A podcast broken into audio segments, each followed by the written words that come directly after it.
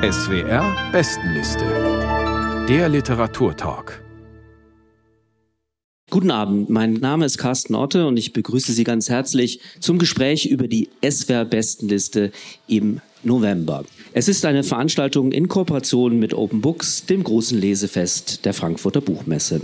Jeden Monat wählen 30 Literaturkritikerinnen und Kritiker aus dem deutschsprachigen Raum zehn Bücher auf die SWR-Bestenliste und das nunmehr seit fast 50 Jahren. Meine Gäste aus der Jury heute Abend sind Martina Leubli, Literaturkritikerin der Neuen Züricher Zeitung, Kirsten Vogt, Literaturkritikerin unter anderem für den Westdeutschen Rundfunk, sowie Martin Ebel, langjähriger Literaturredakteur beim Schweizer Tagesanzeiger und heute regelmäßig zu Gast in den Literatursendungen des Schweizer Rundfunks. Isabel Dumé wird heute Ausschnitte aus den vier Büchern lesen, die wir Ihnen vorstellen. Herzlich willkommen.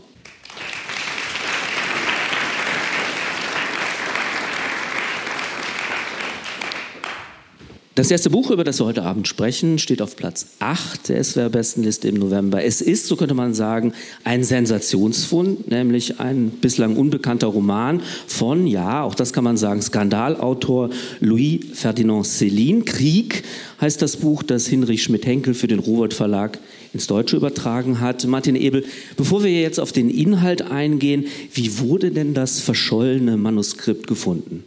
Ja, erstmal muss man sagen, wie es verschollen ging.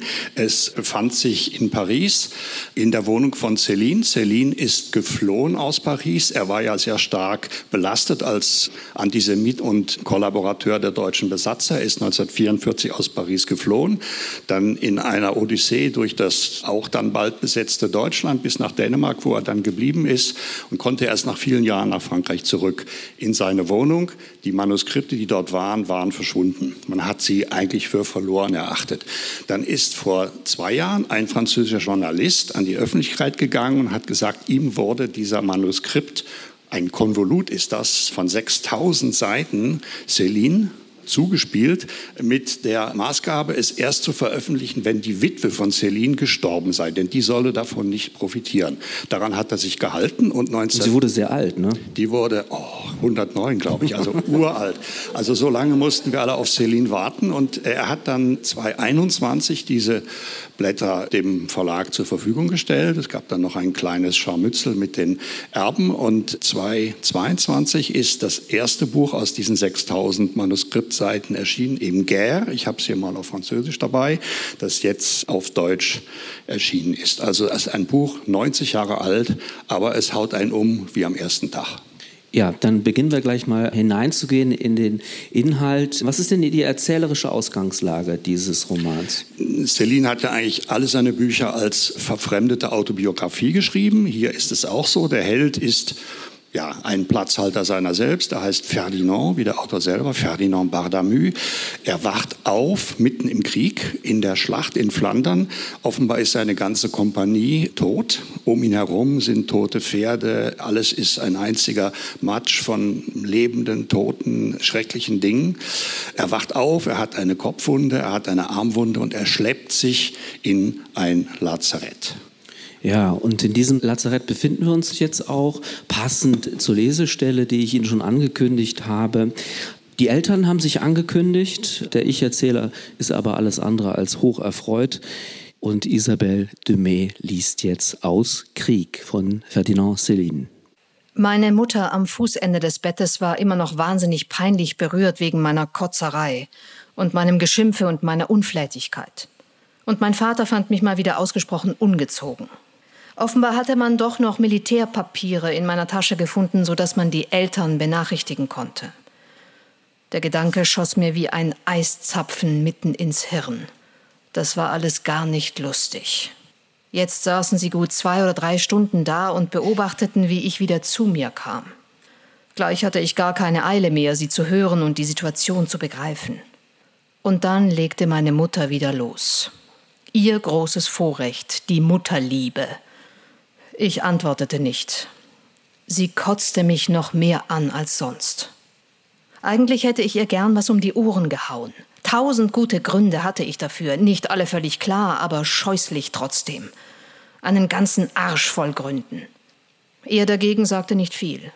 als ob er der Sache nicht traute, glotzte wie ein frittierter Fisch.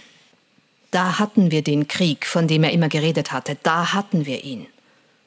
Sie waren extra aus Paris gekommen, um mich zu sehen, hatten wahrscheinlich beim Kommissar in Saint-Gall eine Erlaubnis zum Frontbesuch beantragt. Gleich laberten sie vom Laden los, den furchtbaren Sorgen, die sie hatten, weil das Geschäft nicht lief. Ich hörte sie nicht so gut wegen meinem Ohrgetöse, aber gut genug. Milde stimmte mich das nicht. Ich schaute sie wieder an. Zwei Unglücksgestalten da am Fuß meines Bettes, und doch waren beide von einer rührenden Unschuld. Scheiße, sagte ich schließlich, ich hab euch nichts zu sagen. Haut ab! Oh, Ferdinand, meine Mutter, was machst du uns für einen Kummer? Freuen solltest du dich. Du hast es aus dem Krieg geschafft. Ja, du bist verwundet, aber mit der Gesundheit wird es sicher bald wieder besser gehen. Dann ist der Krieg vorbei.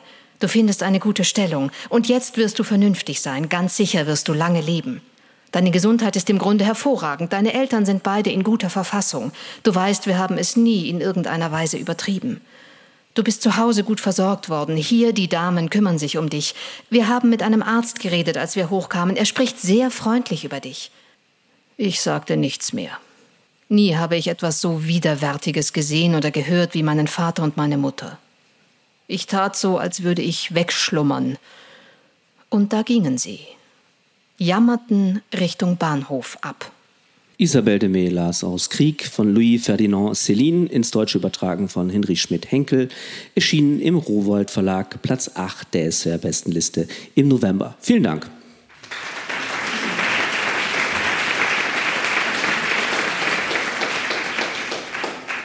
Ja, also wir haben den letzten Satz gehört und schlucken. Die Eltern jammern Richtung Bahnhof ab. Martina Leubli, also eine solche Herablassung muss man sich auch erstmal trauen. Was zeichnet den Text denn mal abgesehen von den Hasstiraden literarisch aus?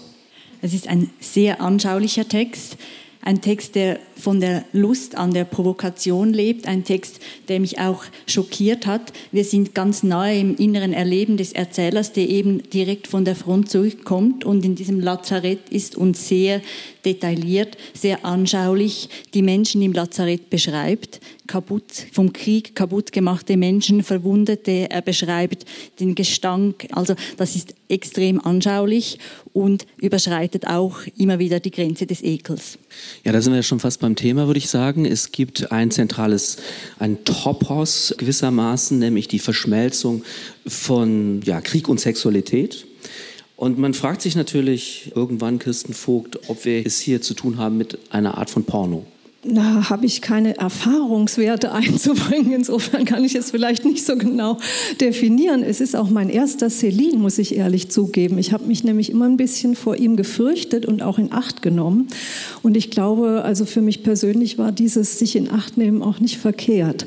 Ich habe den Anfang mit großer Faszination gelesen, weil diese Dissoziation des Körpers und auch des Bewusstseins, die er da ganz anschaulich, wie Sie richtig sagen, Frau Leublich schildert. Der Arm fliegt in die Höhe, sagt er plötzlich. Ja, der Arm ist nachher noch dran, aber das ist das Gefühl und eine Kugel dringt in seinen Kopf ein. Von dem Moment an hört er immer Getöse, immer Lärm. Und dieses Wutbuch, so würde ich sagen, das ja natürlich pornografische Stellen hat, Züge hat und in dem es immer wieder um Sex geht und den wunden Körper, den verletzten, den zerstörten Körper dieser Körper scheint sich durch die Sexualität überhaupt erst wieder ja, zu fassen oder zusammenzusetzen ja, in diesem Erleben. Das wird mit großem Sadismus verbunden durch eine Krankenschwester. Kurz und gut, pornografisch natürlich nicht durchgängig, sehr auf den Effekt, den immer wieder erzeugten Schockeffekt ist es konstruiert. Und es ist, also was mit dem Begriff der Pornografie sich ja auch zum Teil verbinden lässt, es ist durchaus auch misogyn. Die Krankenschwester masturbiert die Kranken exzessiv und sadistisch. Die anderen Frauen, die vorkommen, von dieser ekelhaften Mutter, die gerade geschildert wurde, abgesehen, sind zur Prostitution teils gezwungen, aber auch bereit und sind ziemliche eigenwillige Figuren. Ich sehe da kein positives Frauenbild und ich sehe überhaupt kein positives Menschenbild. Das Ganze ist von einer unglaublichen Misanthropie, die mich nicht zu einem Celine-Fan macht. Also ich würde mal provokativ antworten, das sind jetzt zwei sehr bürgerliche Reaktionen auf einen Autor, der mit dem Bürgertum überhaupt nichts am Hut hat.